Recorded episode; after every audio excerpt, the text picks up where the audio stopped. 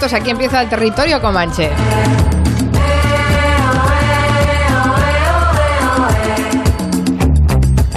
Está en Nueva York Agustín Alcalá, que creo que ya te debes estar disfrazando, ¿no? Para los carnavales de Manhattan, Agustín. Pues fíjate por dónde no, no me disfrazo, no necesito ningún disfraz, ni muchísimo menos, pero sobre todo te voy a dar buenos días blancos porque ha nevado las afueras de Nueva York y eso es un buen presagio para mañana, espero. ¿Por qué para mañana? Porque, eh, porque Mari Carmen, nos queda otra segunda oportunidad. Ay, sí, hablas de fútbol y yo pensando en el clima. ¿En qué estaré pensando realmente? Siento recordar cómo acabó la última vez que os encontrasteis, ¿eh? Pero en cualquier caso, las que no entraron el miércoles van a entrar mañana, o eso espero. No entraron muchas. No entraron muchas, la verdad. Aquí en Barcelona tenemos a Miki Otero. ¿Qué tal, Miki? Pues muy bien. ¿Sabes que darías bien de Super López? ¿Ah, sí? ¿Tienes- ¿A que tiene un aire, Nuria? Superotero. Eh, Sí, le pones un traje a, Sí, a sí, Miki. sí, Sí, sí. sí. Nuria Torreblanca siempre tan carnavalera. Sí, claro, Hoy- hoy- claro. Hoy, vienes con transparencias. Hoy sí. Hoy ahora parezco Monegal. Me he puesto de... de- Monegal me diría, va usted de vedete, señora Torreblanca. En Madrid está Máximo Pradera, que desde lo más plus se disfrazó tanto más de- que Mortadelo, ¿no? Sí, y Ya me, tienes callo de disfrazarte. y me cansé de hacer el mariquita como hace ahora Wyoming, que ha cogido mi testigo. Y también en Madrid está Santi Segurola. ¿Te has disfrazado alguna vez, Santi? No sé por qué no te veo. Pues tienes razón, no me he disfrazado nunca. Soy Ya sosísimo. Pero ni de pequeño, Santi, no me lo creo. Tampoco de pequeño. Pero- Era- pero- Éramos, éramos una familia muy, muy seria, éramos calvinistas casi. Ah, no. Santiago se disfraza de Michael Caine con su gabardina. Eso por la, Eso sí, sí. eso, pero, pero eso eh, a solas y por la noche. ¿eh? Bueno, vamos a empezar con nuestro territorio Comanche a ver si identificáis esta película. Esclavo del espejo, sal de la oscuridad. Yo te invoco, ven a mí del más allá. Con mi voz a través de los vientos y del fuego. Te conjuro. Ay, esta madrastra de Blancanieves tu rostro. habría disfrutado mucho de la era digital, de las selfies y de Instagram, porque su afición a los espejos lo deja claro. Y seguramente estaría abonada a la última moda del mundo del fitness. Cuéntanos, Agustín, ¿qué es eso de los espejos y el fitness? Pues como os he dicho, hoy ha amanecido nevando y mañana es probable que nieve de nuevo y el lunes también. Y claro, es que se te quitan las ganas de salir a casa para irte al gimnasio. Y por eso tenemos lo que están en el Instagram, en el gran por todos los lados. Ves alguna de las famosas y ya verás cómo están haciendo lo que se ha puesto muy de moda ahora en los gimnasios. Se llama The Mirror, es decir, el espejo. Y es un espejo televisión, Mari Carmen, de 22 pulgadas que conectado a la red te ofrece unos 70 ejercicios distintos, clases de gimnasia, de baile, de todo tipo de actividad que puedas hacer en el gimnasio y que tú, eh, bueno, pues puedes repetir. O sea, que en lugar, de- eh, perdón, Agustín, en lugar de un monitor o de un preparador personal, tienes un espejo. Claro, y tú, claro, tú me vas a preguntar ahora, Mari Carmen. Bueno, ¿y qué diferencia tiene el Mirror con un vídeo de Jane Fonda, un programa de Zumba que tú puedas ver en la tele? Claro, Pues eso. es que. Claro, pero es que lo primero es que está diseñado exclusivamente para ti, porque la aplicación conoce tus signos vitales y lo que tienes que hacer es imitar a la imagen que aparece en el espejo, que es un reflejo de ti mismo. Hay, por supuesto, distintos niveles de, de exigencia. Mm, Puedes ap- aprender, pues, del nivel muy mm, cero, digamos, que es lo más fácil, luego vas subiendo de categoría hasta que ya te conviertes casi en un eh, profesional. Se paga una suscripción de 39 dólares al mes, tienes que instalar la pantalla espejo en tu casa y la tienes que conectar, claro está, a la red. Y mm, hay gente que dice que, claro, que hay un peligro que en cuanto hay una cámara y además una conexión de wifi, Claro. hay mm, el peligro de que haya gente que te esté viendo haciendo gimnasia o esté viendo lo que sucede alrededor de ti, por lo cual los creadores de Mirror te dicen que lo mejor es ponerlo en un sitio donde estés tú enfrente y detrás no A se vea nada. Y sobre todo, sobre todo Santi, que no se ponga en la habitación y que detrás de ti haya una cama y estén sucediendo cosas. ¿Cómo? cama. Perdona, no hace falta ni la cama. Con que a Miki, por ejemplo, le gusta hacer. Sofá, eh, sofá. no, no, le gusta hacer la gimnasia desnudo. Yo siempre. por supuesto. No, no, no, Santiago, desnudo y con un fular de paramecios con el que Un poco- subo el sudor cuando ya... El silencio de los corderos, ¿no? Os invito a que miréis en, en- en- en- en- en- en el Grand eh, y, y entréis con la palabra The Mirror, que es uno de los este, este, esta, esta marca, esta compañía, y ya veréis como hay muchísimos famosos que están utilizando y están imitando a la, gen- a la, a la persona que ven enfrente de su mirror, enfrente de su televisión. Bueno, me has picado la curiosidad, creo que lo miraré. Pero- Soy un punto cotilla. A mí me da mal rollo, bien, ¿eh? Este invento bien. con eso de la conexión a internet y... uf. Sí, bueno, si supiéramos todo lo que nos está... eh, lo que- no, no somos conscientes de, de todas las cosas Sí. que nos están controlando a nuestro Solo, solo- alrededor, ¿eh? con solo escuchar las llamadas que recibe uno de gente que dice, ¿cómo sabe mi teléfono? Sí, De, exacto. de la compañía tal, de la compañía tal. Hoy, hoy- hoy me ha llamado hoy uno de una, de una compañía que me vendía algo que ni sabía que existía. ¿Qué Y dice? ¿y ustedes? Y preguntan por tu nombre, o sea, No, no, exactamente. no es a- al, al tuntún, sino que dicen, señor Segurola. Sí, ¿no? sí. Es horrible lo que No, no, y además luego con un colegueo, ¿eh? te lo dicen. Así. Co- oiga, mire, no quiero saber nada de ustedes, pero ¿cómo me puede decir eso? "Pues es que... A mí me cuesta mucho como ser educado, pero lo soy porque yo, yo trabajé de eso cuando era adolescente y me tocaba como hacer llamadas a las ocho y media de la, de la mañana porque tenías un turno que tenías que hacer llamadas antes de que se fueran de casa al trabajo. Entonces los despertabas directamente a- para hablarles de lavadoras o para hacerles encuestas del Barça. Hay que saber. Y el- vamos, el- nunca el- me han insultado tanto como en ese periodo de mi vida, o sea, ni ahora, vamos. o sea. Hay que saber el tiempo que les computa a los teleoperadores para que cuente como llamada exitosa. Ajá. Eh, aguantas, no sé si son 5 o 10 segundos y ya les, les vale a ellos. Es horrible porque además ellos tienen en muchos sitios de estos de teleoperadores tienen como la voz del jefe en el pinganillo, escuchando todas las llamadas por turnos, interviniendo, digamos, diciéndote... Y, bueno, oye, Santi, tú ya que has comenzado con este tema, yo no sé si sucede en España, pero aquí te llama la policía. La ¿Cómo? policía que está, la policía, aquí te ¿Ah, llama la policía y te dice el, el, el sargento Johnson de la policía local. Y claro, tú te esperas lo, lo peor. Claro, ¿cómo le dices a un policía que no, déjeme usted en paz, que no le voy a dar dinero? Bueno, pues te llama para que tú le des dinero, porque necesitan dinero para su cuartel, necesitan dinero para comprarse un nuevo vehículo. ¿Estás hablando en serio? Sí, sí, no, no, en serio, te, te llaman. como en Halloween. O sea, te llaman Pues, de no, Hill no. Street Blues para llorarte. te llaman para llorarte y la organización la organización de los benevolentes de la policía entonces A lo mejor es un claro, timo, ¿eh, Agustín? Y no no no, no, caído, no, ¿eh? no, Nuria de verdad de verdad tengo un día voy a hacer una copia de los del- de las eh, cartas que te mandan pidiendo dinero Ay, y claro te llama un agente de, de la policía y tú claro qué haces le dices no pues mire la a mí verdad un es que poli no le me pide dar". dinero y sería el equivalente de que me atracara. O sea, como invertir los roles. ¿no? Claro. No, no, tú te estás pensando, tú te estás pensando en que si te conocen el teléfono, seguramente saben tu dirección y saben la ¿Saben dónde vives? Que es lo peor Perdona, que te y puede ese, pasar. ese limosneo se produce en el país más poderoso del mundo, en el que se supone que todo ese tipo de cuestiones lo tiene resuelto. pero No, si se- dependen de fondos públicos, porque es el país más poderoso del mundo que no dedica nada de su presupuesto a servicios Sí, pero la, públicos. la policía de quién depende. La bueno, la polic- policía eh, depende del condado, depende del estado, depende Y de la de- caridad, por lo que está explicando Agustín Alcalá. Y, y os, os aseguro que uno siempre piensa que saben mi teléfono, saben mi dirección, saben mi nombre y saben la matrícula de mi coche, con lo cual eso es un gran peligro si no le das dinero. Ay, señor, bueno, eh, el tema es muy interesante, Alcalá. eh, sí. inve- sigue investigándolo.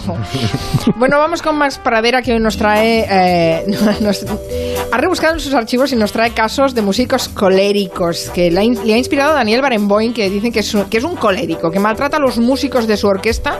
Bueno, Eso lo hemos presuntamente. sabido esta ¿eh? semana, presuntamente, Presuntamente. Ha sido un escándalo internacional porque ha sido en, un- en una radio alemana. Varios músicos alemanes han dicho que este señor, que, que se pasaba cuatro pueblos con, con los músicos de la orquesta, la orquesta de la ópera de, Berlín.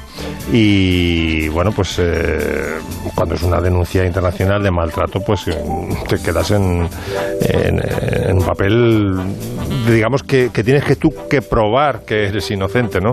Eh, ha sorprendido mucho porque, primero por el carácter de Barenboim, que es un carácter muy afable, muy tranquilo, no sé, yo no conozco, que si te hubieran dicho de un director explosivo, yo que sé, como Solti o como un, o Karajan en su día, ¿no? Pues dices, pues claro, pero te pega menos, ¿no? En un, en un director tan afable como Barenboim. Luego es, además, no sé a vosotros, pero a mí me pasa que cuando alguien es activista eh, como Barenboim y que es, digamos, tiene ideología progresista, cuesta más admitir un trastorno colérico porque parece que va, va junto. Ese es el caso del que hablamos el otro día de Ryan Adams. El Mm, cantante. exacto, del Que cantante. nos ha salido chungo y, Sí, y a y joderse, buenísimo. y agua y ajo, sí, sí. Y bueno, pues eh, hay uno que dice que tuvo que solicitar el traslado a la orquesta de Múnich porque no podía dormir por las noches, otro que dice que le agarró por las solapas, y él, hombre, lo que ha llegado a admitir es que mm, es latino y que entonces que de vez en cuando se le va un poco la olla, así que no, que no quiere, que no ha hecho bullying a nadie en concreto, pero que admite, direct- mm, ha admitido, eh, quieras que no, los, los- las explosiones de, de cólera, ¿no? Vamos a recordar a Barenboim, por ejemplo, hablar mal de, de Wagner y de- del Wagner eh, escritor y bien del Wagner músico. Wagner fue un antisemita asqueroso. Hay que decir asqueroso. Asqueroso. Hay, hay tantos libros, hay literatura antisemita de eh, inglesa, francesa y alemana del siglo XIX. Realmente, o sea, el antisemitismo eh, formaba parte del perfil de un nacionalista europeo. Claro. Un buen nacionalista europeo tenía que ser antisemita. Pero Bueno, ya sabéis que eh, despertó la cólera de los eh, israelíes porque se atrevió a meter de propina eh, música de Wagner en un concierto en Sí. Jerusalén o en Tel Aviv y hay mucha gente que se salió. Otro individuo se subió al escenario y mostró las, las torturas de los nazis en la espalda, en fin, las, las, las- las cicatrices. Fue bastante traumático. Pero él siempre dice que, claro, que como la música es un lenguaje abstracto, pues que no hay nada antisemita ni es fascista en la música de Wagner y por tanto hay que él es partidario de rescatarla.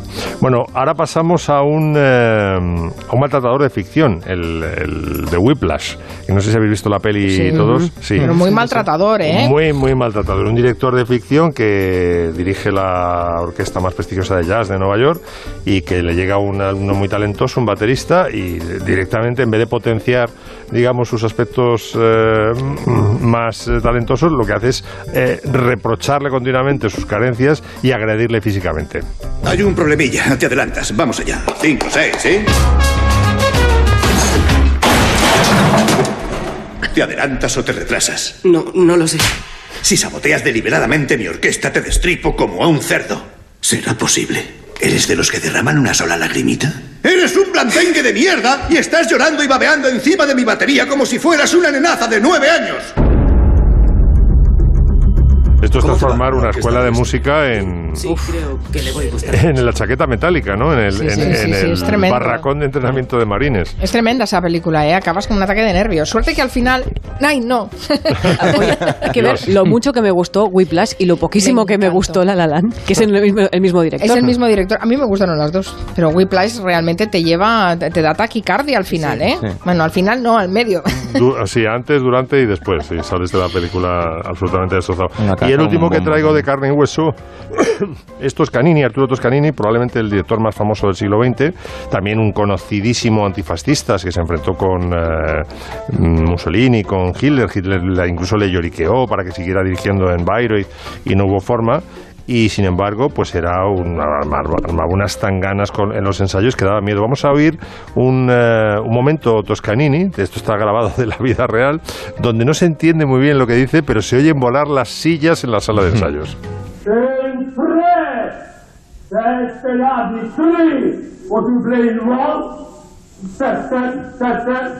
Andante. You don't know the Italian speak andante what it means? Un sesto, un strong. Possible to believe that you can be so stupid. You can't believe, no! Oh, por un Dios santísimo. Se caga en Dios, lo habéis escuchado, ¿no? Es tremendo. Ha tirado, ha tirado el atril, él rasgaba los pañuelos, una vez incluso rompió una puerta de cristal con la cabeza, desesperado con. O sea, era una, una especie de, de fuerza de la naturaleza. Luego parece ser que tenía una relación con los músicos, le perdonaban todo y por eso iba adelante la orquesta de la NBC, me parece que era. ¡Qué barbaridad! Bueno, bueno. ¡Qué gente! Oye, Mac, Dime, Agustín.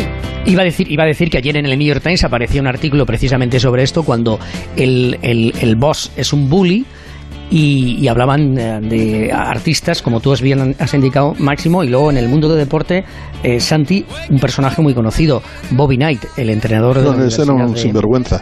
de Indiana. Pues, Campeón de olímpico en el, en el 84 con Michael Jordan, le ganó a la selección española, entrenador mítico en Indiana, pero era un animal. O sea, de hecho le echaron de, los Hoosiers de la Universidad de Indiana, donde era una leyenda, porque hubo unas quejas terribles de maltrato a los jugadores.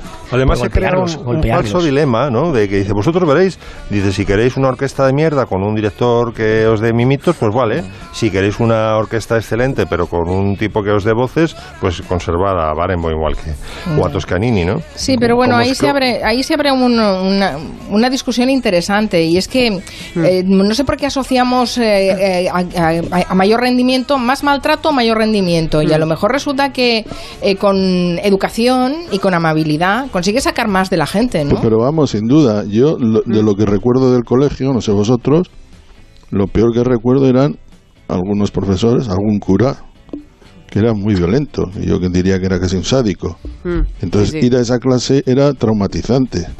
Sí, pero Entonces, esa n- discusión Ni no está aprendías, resuelta, ¿eh? lo único que llegase, sacabas de todo aquello era un miedo cerval.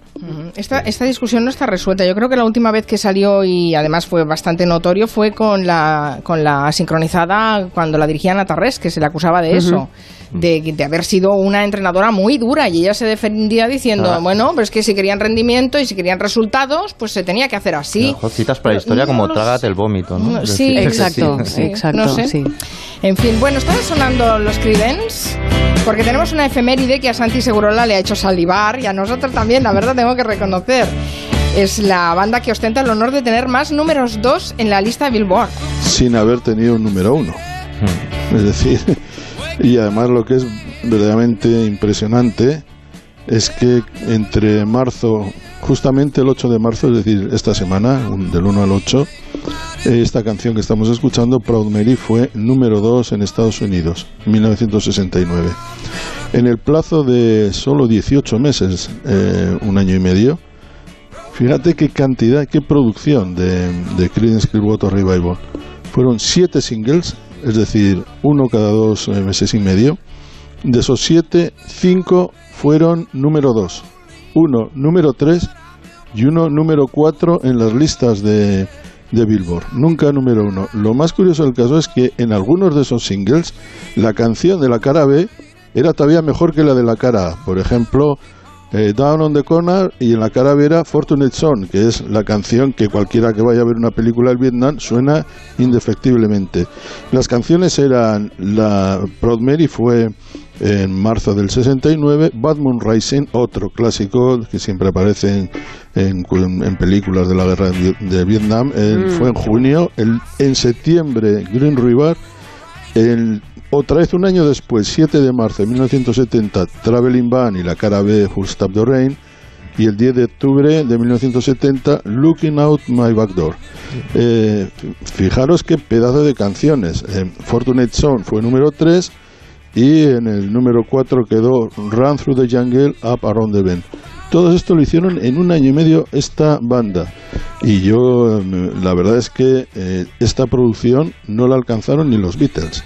Estaría De- guay ver eh, muy bien ver cuando Bad Moon Rising, por ejemplo, que es mi favorita, estaba no estaba en el número uno, ¿qué canción era el número uno? Porque Pues probablemente mira, fuera mucho peor. Escucha, pero el número uno del 28 de junio de 1969 era el tema principal de la banda Romeo y Julieta de Henry Mancini. ¡Hala! Música de ascensor. Bueno, con Green River el número uno era Sugar Sugar de los Archies y esa sí que es un Es así, pedazo de canción. es así. El- eh, con eh, Who'll Stop the Rain Traveling Band, el número uno era Puente sobre aguas turbulentas de Simon y. Garfunkel. El 10 de octubre de esa. 1970 es I Know Mountain High Enough de Diana Ross. Bueno, bueno. También. O sea, Qué y ya con el número mala 3 suerte que tuvieron. es que Sí, estamos exacto. hablando de algunas de las canciones más impresionantes de la, de la era pop. Bueno, el problema que te- se separaron, eh, la banda duró muy poco, entre el 69 para el 72 ya estaban fuera, ya habían se había enfadado John Fogerty con su hermano y los otros dos miembros de la banda, o al revés, o ellos con él.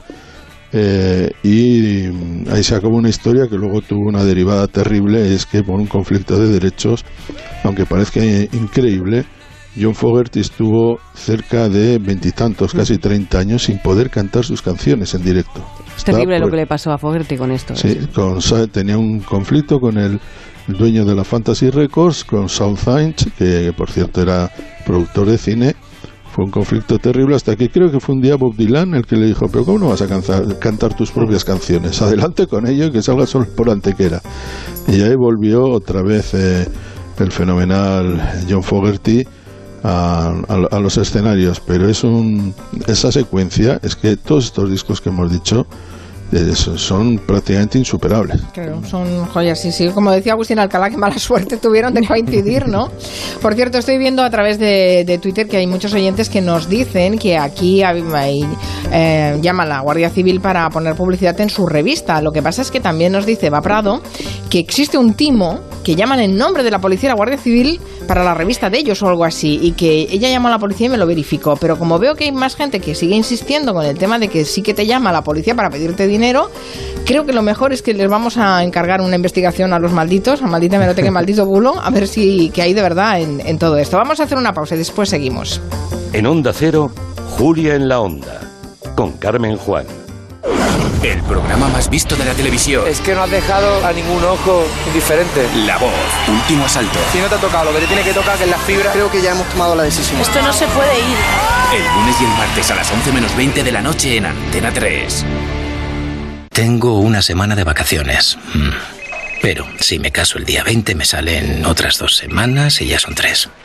Pillo cuatro días del puente, más un fin de semana, con un par de días de mudanza y no vuelvo en un mes. Si juegas bien tus números, puedes ganar mucho.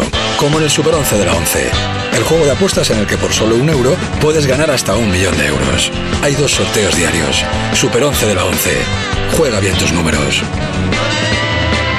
El próximo 7 de abril corre el Movistar Medio Maratón de Madrid.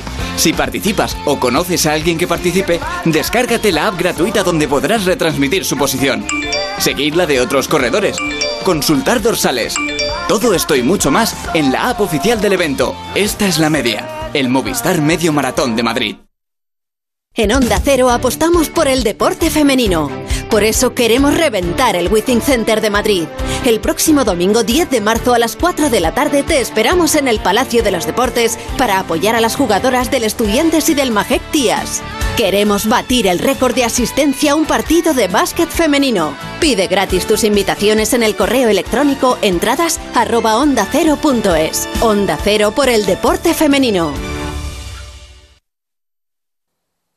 Goya Organics mantiene la filosofía de Goya y continúa ofreciendo comida saludable. Son alimentos bajos en sal, ecológicos, libres de gluten y sin azúcares añadidos. Combinan tradición, modernidad y son sabrosos. La quinoa, la chía o los frijoles son algunos de los productos de Goya Organics. También el agua de coco orgánica que rehidrata y es la mejor bebida isotónica natural. Es buena para los deportistas porque ayuda a prevenir lesiones musculares y a potenciar la actividad física. Si es Goya, tiene que ser bueno. Puedes comprar cualquier coche o elegir entre más de 2.500 coches Ocasión Plus. Todos de procedencia particular. Completamente garantizado. Puedes pagar más o acudir al número uno en relación calidad-precio. Las casualidades no existen. Ocasión Plus, número uno en compraventa de coches. Ocasión Plus. 11 centros a tu servicio, 6 en Madrid y también en Valencia, Zaragoza, Castellón, Pamplona y en ocasiónplus.com. Cinco años perdiendo dinero mes a mes. Nadie nos había contado las cosas bien. Cuando nos dijeron que habíamos ganado, volví a respirar. Triviño Abogados. Recupera tu dinero de cláusula suelo, gastos de hipoteca y multidivisa. 900 920222. 900 920222. Triviño Abogados. Recupera tu vida. En Porcelanosa llevamos más de 45 años creando espacios únicos e irrepetibles. Como irrepetible es nuestra exclusiva promoción del 22 de febrero al 9 de marzo. Aprovecha los días Porcelanosa y disfruta de grandes descuentos en todos nuestros productos. Renueva tu hogar con Porcelanosa, ahora y siempre. Cocina tradicional gallega en Asfontes. Marisco, pulpo, pescados y carnes de la tierra. Calle General Laci 10 en Atocha. Reserva en asfontes.com.es. Galicia en su mesa. ¿Sabías que una vaca lechera puede producir hasta 40 litros diarios de leche? Su ordeño debe realizarse un mínimo de dos veces al día. Agricultores, ganaderos y amantes del campo eligen Onda Agraria. Sábados y domingos de 6 a 7 de la mañana. Aquí en Onda Cero. Marc Márquez es sinónimo de velocidad. Su carrera deportiva ha ido con la misma rapidez que va él en los circuitos. Con apenas 15 años debutó en el Mundial de 125 con su mítico dorsal 93 y en su sexta carrera se subió por primera vez al podio. Fue un pequeño aviso de lo que llegaría después. Ha ganado siete títulos del Campeonato del Mundo de Motociclismo en tres categorías diferentes. En 2013 se convirtió en el piloto más joven en ganar un campeonato de la máxima categoría de este deporte. Es además el piloto más joven de la historia en ser bicampeón, tricampeón, tetracampeón y pentacampeón de la categoría reina del motociclismo. Deportistas que hacen grande al deporte español. Todas las noches en el Transistor con José Ramón de la Morena. Cada noche a las once y media y los sábados a las 11.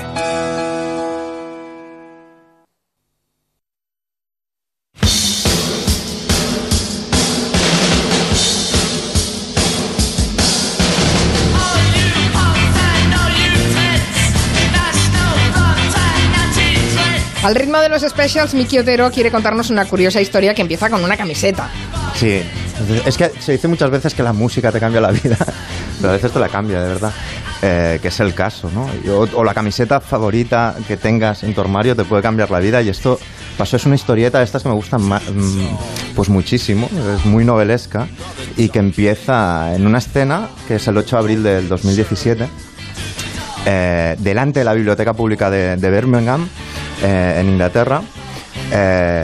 Allí alguien tira una foto y esa foto se hace muy, muy viral, eh, muy conocida, etcétera, etcétera. En la foto hay una, una chica con flequillo, con una chupa vaquera y con una camiseta de los Specials que se pone un palmo de un cenutrio eh, de estos eh, vigoréxicos como muy cachas, que estaba rodeado de otros clónicos iguales que él, eh, que le estaba insultando a esta chica. Tenemos una chica de veintipico años sonriéndole, desafiándolo, y ya está otro hombre como intentando, bueno, como amenaza- amenazándola, ¿no?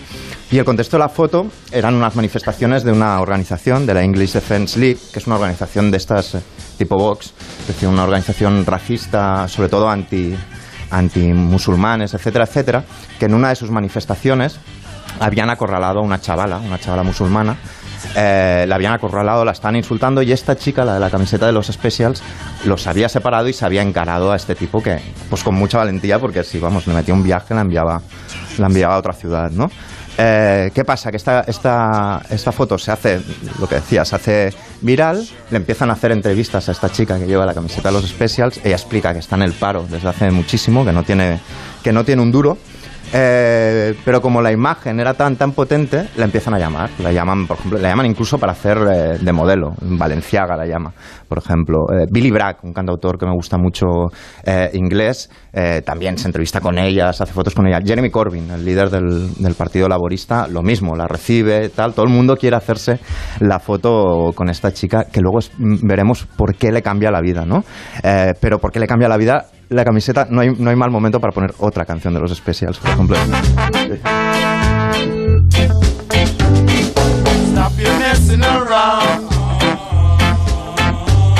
los Specials ven la foto también, no, las ve, no la ve toda esta gente. Los Specials, el grupo, también ve esta foto y automáticamente se enteran de su teléfono, le envían un mensaje y esa misma noche la invitan a un concierto que van a, que van a dar, ¿no? ¿Por qué, ¿Por qué esta conexión? Es decir, la camiseta de los Specials no se la había comprado en un H&M y ya está, y no tenía sentido.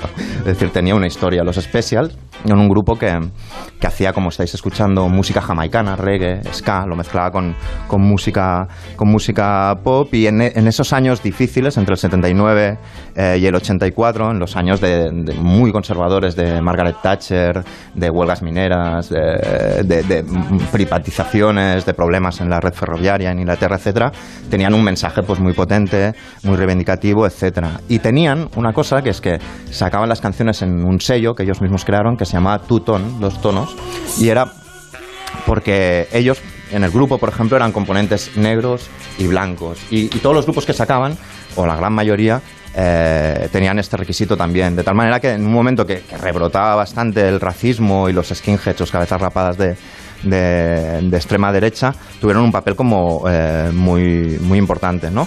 Eh, esa Inglaterra, además, si te quieres enterar de cómo era la Inglaterra de esos años, del thatcherismo, está muy bien escuchar los specials, canciones como esta, como Ghost Town, por ejemplo.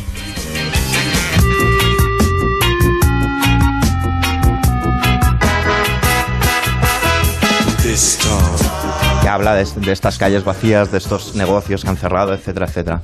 Bueno, y todo esto va a que, eh, volvemos a la chica de la camiseta de los specials, 40 años después, 40 años llevan los specials sin sacar eh, canciones, sin sacar discos con canciones nuevas, eh, deciden sacar un disco eh, y entonces se, se acuerdan de esta chica, de la chica de la camiseta. Entonces en sus discos los especiales siempre ponían eh, canciones de leyendas del reggae de hacía muchísimos años y hacían versiones, ¿no? Y entonces decidieron hacer una de un tipo que se llama Prince Buster, una que era Los Diez Mandamientos. La canción original de este reggae es un hombre diciéndole a la mujer las normas que debe seguir para que él siga con ella y no la deje o no le haga algo, algo peor. Entonces los specials dicen, hostia, la canción nos encanta, pero en 2019 realmente el, hombre haciendo el mansplaining este, diciendo todo lo que la mujer no puede hacer, pues no, no cuadra mucho, ¿no? Entonces se acuerdan de la chica de la camiseta de los specials, de Safia Khan, y le encargan que reescriba eh, la letra, ¿no? Entonces ella hace una letra, de nuevo, donde habla de, de esos hombres que te dan consejos sin tú pedírselo, de la gente que te llama feminazi, de pseudo inte- intelectuales de internet de lo más pesados, y la canción, la graba con ellos, la canción son así. Thou not listen to Prince Buster or any other man offering kindly advice in matters of my own conduct. Y esta canción fue la que hace un par de semanas ella se subió al escenario y la cantó con los specials, con el grupo de su vida, con el grupo que más le gustaba. De repente pasó de no tener trabajo a que la actuación esta que os estoy diciendo en Londres fuera tal éxito que los specials lo que han hecho es cogerla como componente más de la banda y ahora mismo está girando por todo el mundo con el grupo favorito bueno, que ¿eh? llevaba en la camiseta de cuando se encaró con este manifestante racista y de extrema derecha. Vaya historia, qué bueno. Failing to consider that I may be unhappy because it's 3 a.m. and I'm in the depths A lo mejor algún día me llama Axel Rose, ¿no? Para que vaya de gira con los Guns N' Roses, de una canción. principal, pero igual no va Axel Rose. Enrique Cerezo, creo que te va a llamar.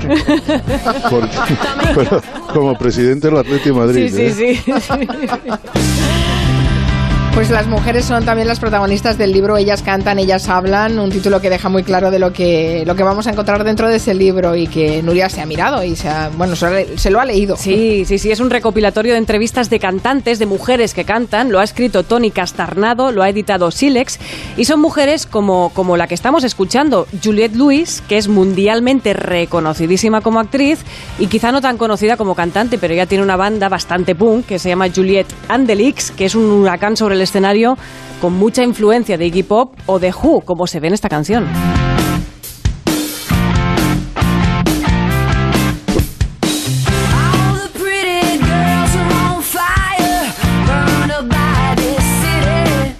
Bueno, pues Tony Castarnado ha entrevistado a todas las mujeres de este libro. Son 101 mujeres, 101 entrevistas. Algunas son exclusivas para el libro y otras son recopiladas para otros medios. Y ahí están, por ejemplo, Ricky Lee Jones, Annie DiFranco, Amaral, Cristina Rosenbinge, Marianne Faithfull y auténticas jefas como la más grande, que es Patti Smith.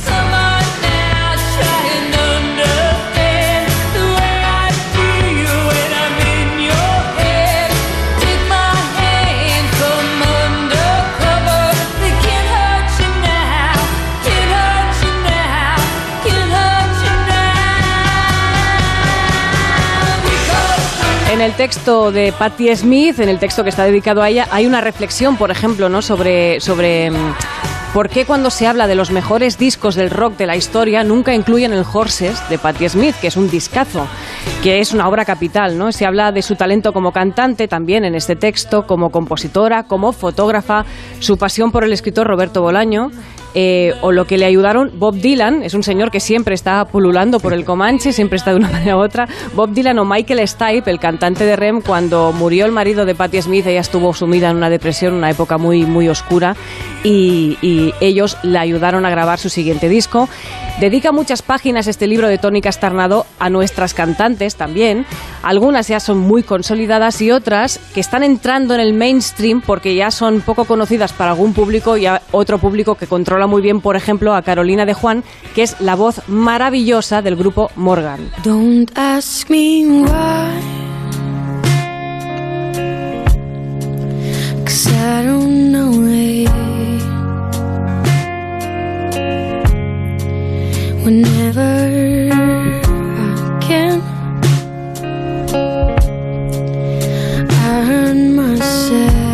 Suenan fantásticas Sí. el grupo Morgan, ¿eh? Carolina de Juan, eh, más conocida en el grupo como Nina, ella es madrileña, dicen que es la mejor voz que ha salido en el siglo XXI, la verdad es que es fantástica esta voz, y además Morgan, la banda, es una banda total, tiene unos músicos buenísimos de la vieja escuela de raíz norteamericana, con muchísima influencia de The Band, como podéis haber es- escuchado en este momento, pero también de Wilco o de Stevie Wonder.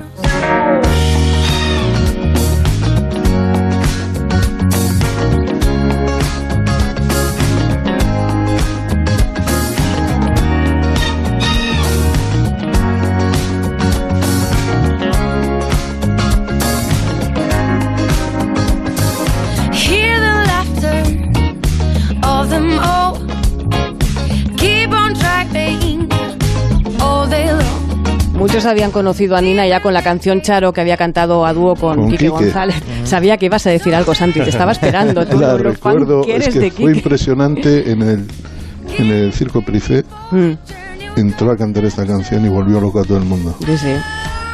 La verdad es que el, el grupo Morgan suena muy bien. ¿eh? Buenísimo. He tenido la oportunidad de, de escucharlos en directo y es fantástico. Paper tú vas invitada por, eh, por este grupo porque como Carolina de Juan es tu prima, pues por eso. Sí, la misma vinculación que Miki Otero y Julio Otero. Exactamente la misma. Pues yo estoy empalentado con la tía María Dolores, que en paz descanse. ¿Ah, sí? Sí, me, cuando vino a lo más plus me dijo que estaba, sí, me, me dijo incluso el parentesco, pero vamos, era remotísimo. Está bien. Y el único Y que no tiene aquí soy yo.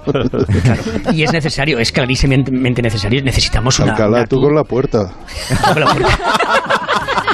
necesitamos una, un streaming de po- Spotify con estas canciones, ¿eh? Inmediato. Hablando de, de Agustín. Eh, Agustín, nos quieres hablar de abrigos, vale, pero yo no sé si eres consciente de que aquí ya vamos casi en mangas, ¿eh? Hace un calorazo. Pero viene el frío ahora, ¿eh? La semana Bueno, que viene. sí, vale, de acuerdo. Y además ha empezado a nevar en Nueva York. Venga, va, habla de abrigos. Por Dios, Yo, ¿qué, eh, qué les pasa a los abrigos neoyorquinos?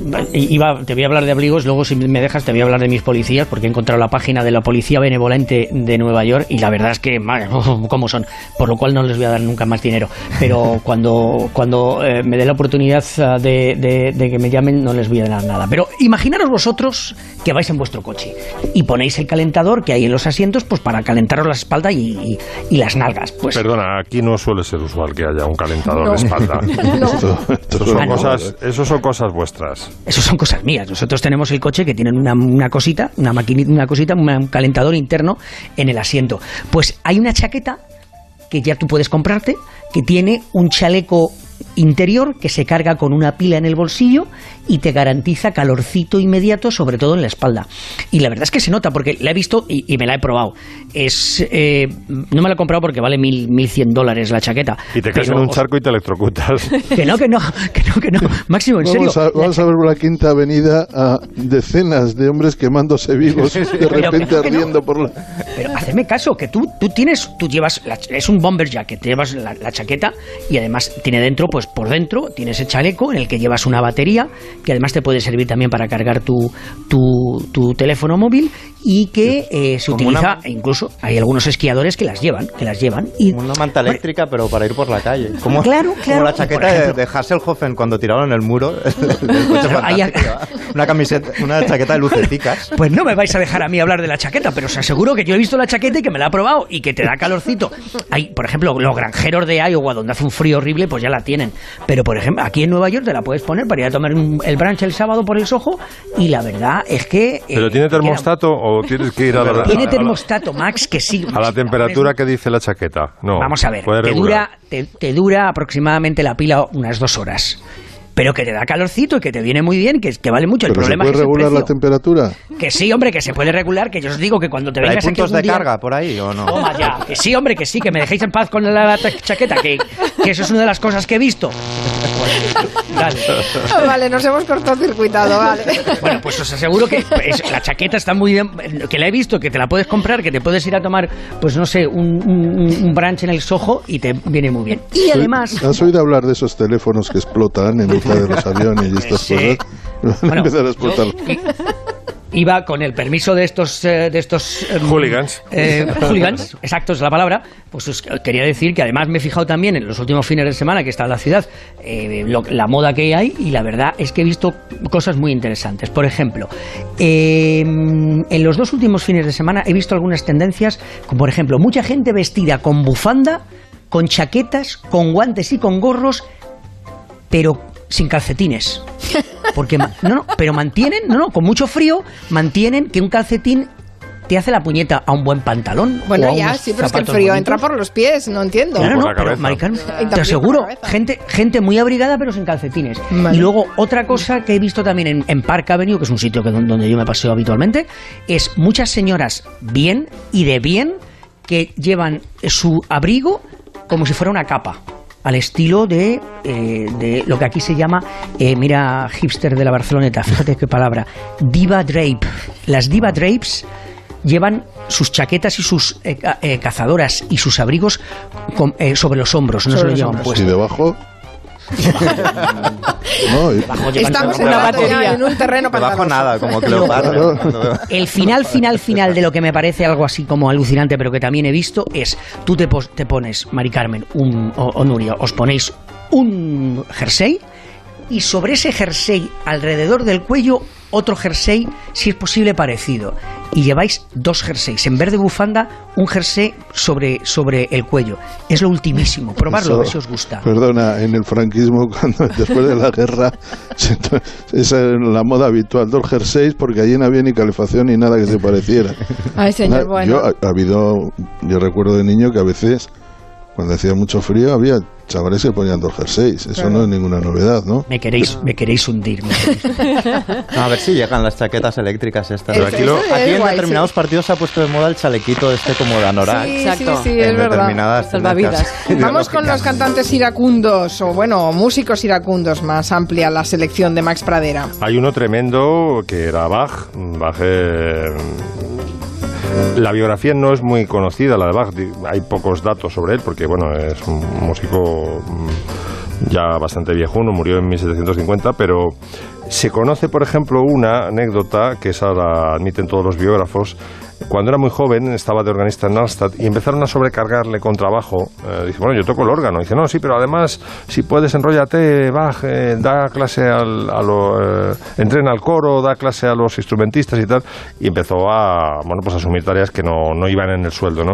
Y encima los músicos parece que eran bastante malos. Entonces había uno, un fagotista, eh, que ha pasado a la historia ligado al nombre de Bach, que se llama Geyersbach, que parece ser que es bastante malo y, y Bach le humilló con algún insulto alemán en, medio de los ensayos, le dijo que era un, un tuercebotas, vamos, algo relacionado con su competencia musical. Entonces le- lo típico de los macarras que le esperó a la salida, eh, además era Bach era tan joven que este mm, le sacaba tres años, a pesar de que era subordinado, ¿no? Y bueno, pues uno tiró de un, de una, de un palo, eh, este Bach echó mano al espadín y antes de que pudiera desenfundar Bach, el otro se tiró encima, eh, vamos, rodaron por el suelo y, bueno, pues acabó como el Rosario de la A pesar de todo, no le echaron de, de por eso, sino porque, bueno, pidió un permiso de cuatro semanas para ir a, ver a Buxtehude, que era un, un organista que eh, admiraba mucho y se tiró cuatro, cuatro meses y al final ya se, se agriaron tanto las cosas que, que prescindieron de él. Es la visita esta que fue andando, Máximo. Sí, exactamente. la- se hizo, se hizo con, con un amigo, no sé cuántas millas. eh, bueno, la, la distancia era, era increíble. Era, eran 300 kilómetros. 300 kilómetros se hizo eh, de ida y 300 de vuelta. Cuatro meses estuvo. Y parece ser que no se quedó allí. Eh, con Buxtehude porque Buxtehude dijo, bueno, te quedas de, de heredero mío, dice, pero te tienes que casar con mi hija. Y parece que no era muy agraciada. Y se volvió corriendo. Fue andando y vol- volvió corriendo. Sí, exactamente. Sí, sí, sí. Luego he traído también otro músico real, que es Ike Turner, que fue mm, sonadísima su, su relación con Tina Turner, se llevó al cine. eh, lo hizo Angela Bassett, me parece. eh, Sí. Eh, Lawrence Fishburne creo que no quería hacer la película de lo hijo puta que era que era Ike Turner, o sea, de, de lo dañino que iba a ser para su imagen, pero al final le, le llamaron, una- le insistieron cinco veces. Al final se enteró que el papel de Tina Turner lo iba a hacer Angela Bassett, con la que él hacía muy buenas migas, porque ya habían trabajado juntos y dijo, venga, lo hago. Y esta es la escena de la limusina que tiene, bueno, empieza a, a darle bofetadas a Ike Turner a Tina Turner y tiene final feliz porque acaba con un rodillazo en los huevos de Tina Turner a Ike que todavía me duele, de- lo vi ayer. What's wrong with you? Talking to me like that. Huh? What'd you say? Don't start with me. I ain't in the mood today, all right? You ain't in the mood? Don't you ever talk to me like that again. You hear me? Huh? You hear me? Sure, you don't never talk to me like that no more. Come here. No, I... Come here. What? Huh? No. Show you something. No. Talk to me like that again, huh? Es terrible pensar que esto ocurrió de verdad, ocurrió de verdad. y que Bueno, ocurrió muchas veces. El que- final feliz fue que ella consiguió mm, saltar el lastre de este hombre Sí. y hacer una carrera brillante y además rentabilizar el apellido porque Por, por cierto, Tina es Turner, Tina Turner y Ike. uf, ahí ha por quedado. cierto que hemos puesto a eh, 50 años de Proud Mary y la versión que fue inmediata, o sea, que fue absolutamente paralela de Ike y Tina Turner.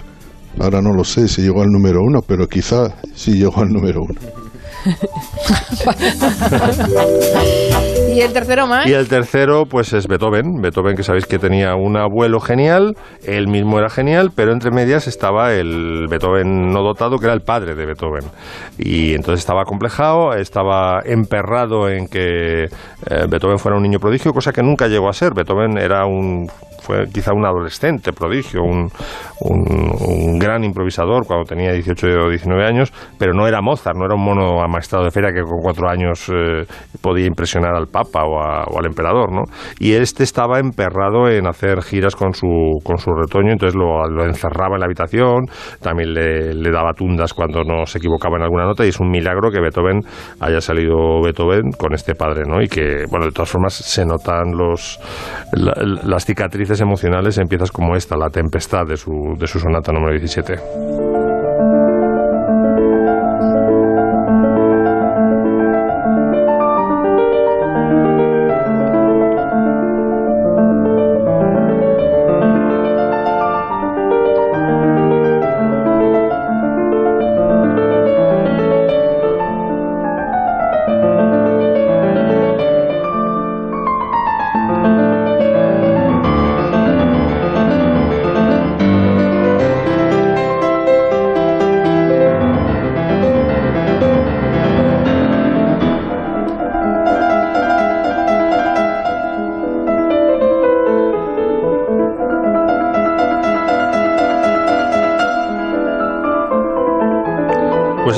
Algunos de los músicos matadores. Otro día haremos La, los la músicos. escuchas de otra manera, ¿eh? cuando no conoces la historia la escuchas de otra manera, ¿eh? esta pieza. Sí, sí, sí. Por cierto, Santi, me cuentan que en, en la canción no, no llegó al número uno, se quedó en el cuatro, ¿eh?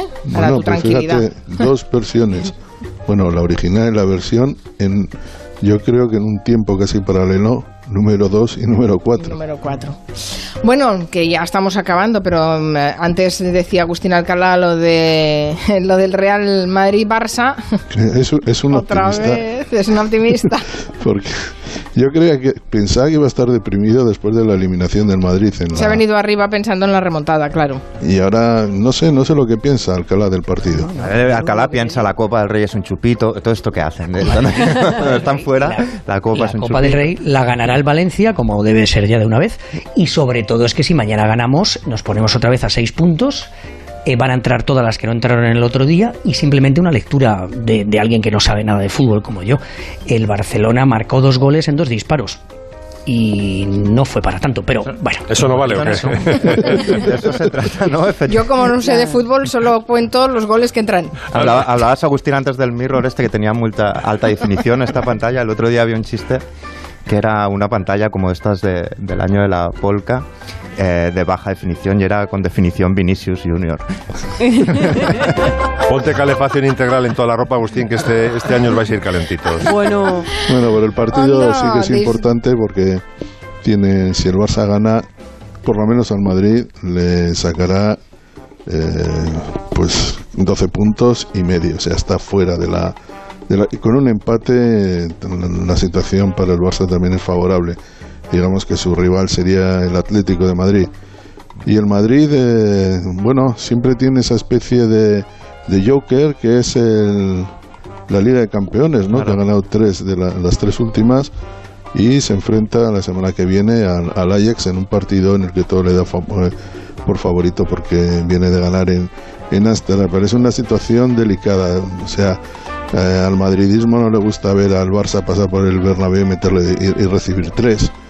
Y el año pasado también, digamos que es un momento donde se nota tensión en el equipo eh, con respecto a Solari y con respecto a algunos jugadores. Sí, los chistes son mecanismos de defensa porque yo estoy en realidad acongojado con que ganen otra vez la Champions. Llegan las noticias. Cerramos el Comanche. Gracias. Hasta el viernes. Luego. Adiós. Son las 6 de la tarde, las 5 en Canarias.